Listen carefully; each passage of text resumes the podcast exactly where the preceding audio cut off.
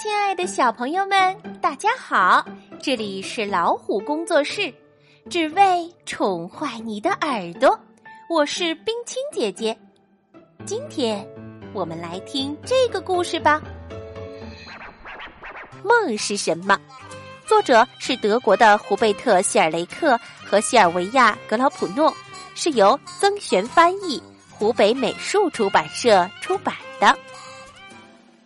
梦是什么？一天早上，小鼹鼠约纳斯问妈妈：“妈妈，你知道梦是什么吗？”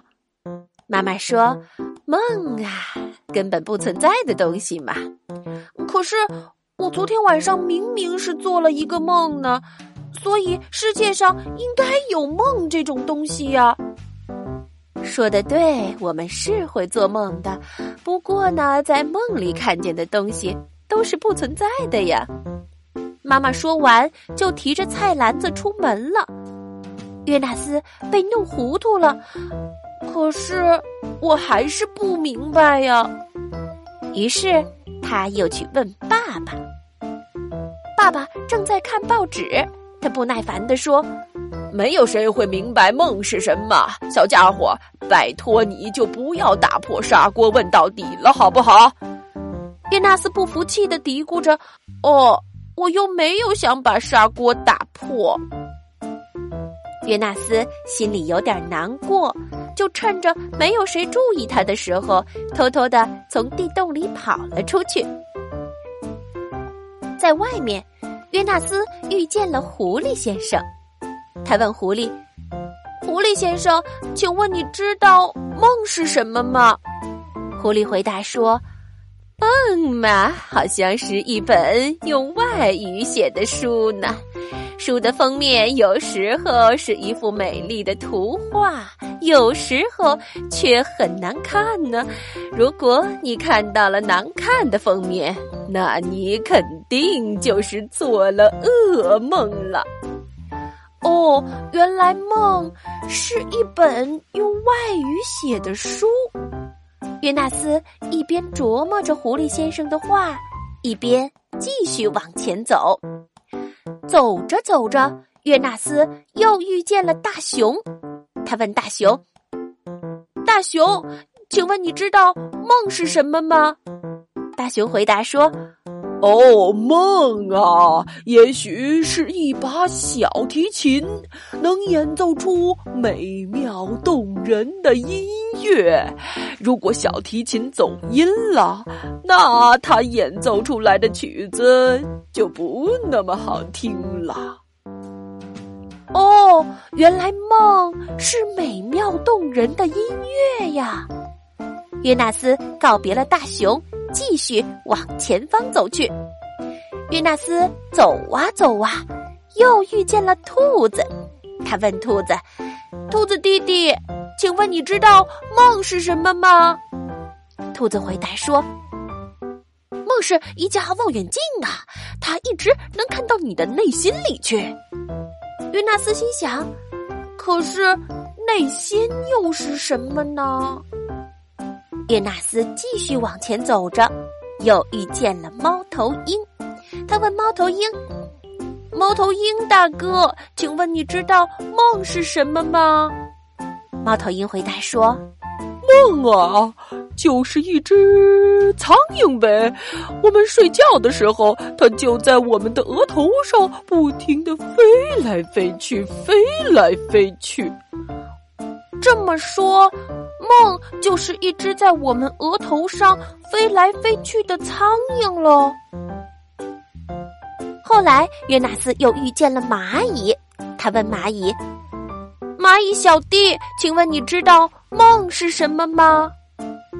蚂蚁回答说。